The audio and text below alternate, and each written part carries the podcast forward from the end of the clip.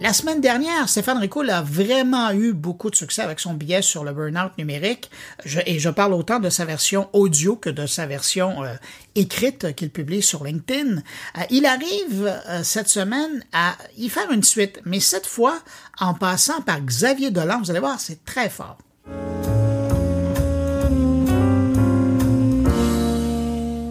Dans mon dernier billet, j'évoquais à la fois la schizophrénie numérique et le burn-out numérique en parlant de ces influenceurs à qui les algorithmes court-circuitaient sans gêne l'espace-temps de la réflexion et les maintenaient dans un état de travail forcé à produire toujours un peu plus de leur contenu dans un espoir de viralité dont les clés d'activation restent bien obscures. Puis, il y a eu l'épisode Xavier Dolan.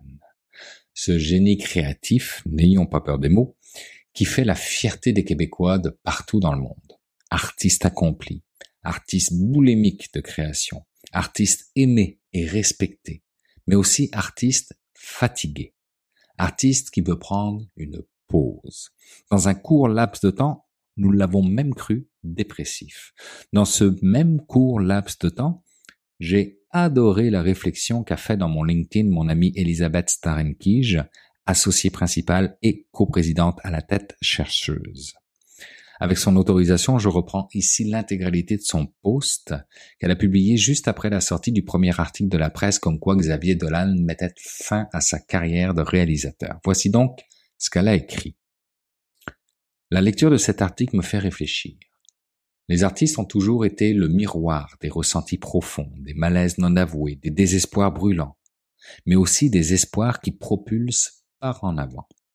Alors si cela même qui doivent avoir l'énergie et l'ambition pour inspirer le futur s'avouent épuisés, où allons-nous?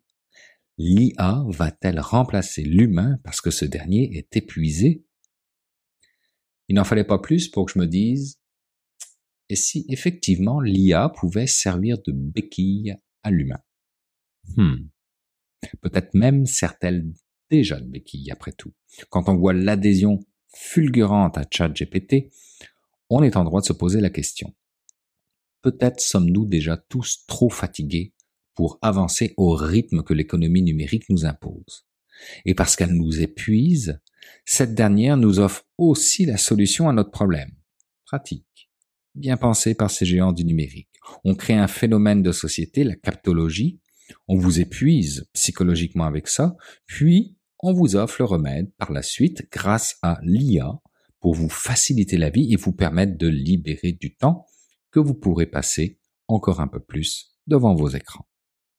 Selon Goldman Sachs, avec l'importance de la pénétration de l'intelligence artificielle dans l'économie et le monde du travail, ce serait 450 millions d'emplois aux États-Unis et en Europe qui seraient mis en porte-à-faux ou tout au moins fragilisés. Pour McKinsey, ce serait 800 millions d'emplois perdus et 900 millions de créés.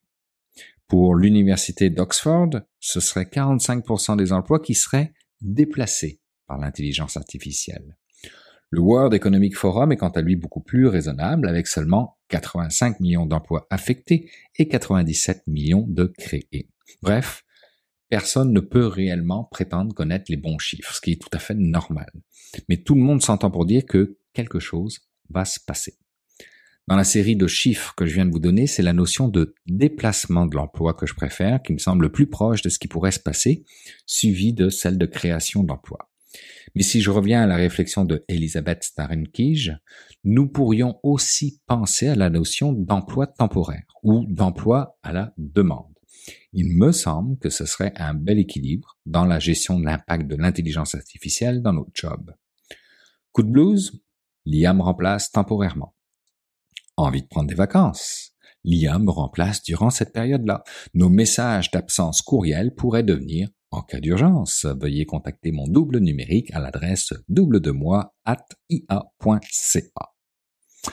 Néanmoins, comme le dirait Gilles Babinet dans son dernier article dans Les Échos, la force de l'habitude ralentit considérablement la vitesse de diffusion des nouvelles technologies il faut parfois des dizaines d'années pour diffuser de nouveaux usages, même si les gains productifs évidents sont à portée de main. Alors, pas trop de panique à avoir, on aura le temps de gérer. Mais sachez que les gains de productivité grâce à l'IA sont tout de même estimés à 35% d'ici 2035. Le point d'Elisabeth Starenkij est plausible. Remplacer l'IA par l'humain lorsqu'il est fatigué. Après tout, les intelligences artificielles que nous avons actuellement sont des intelligences artificielles étroites. Elles savent faire une chose. Piloter une voiture ou jouer au jeu de Go. Elles ont un focus sur des tâches spécifiques, mais gare aux IA générales, celles qui auront conscience d'elles-mêmes.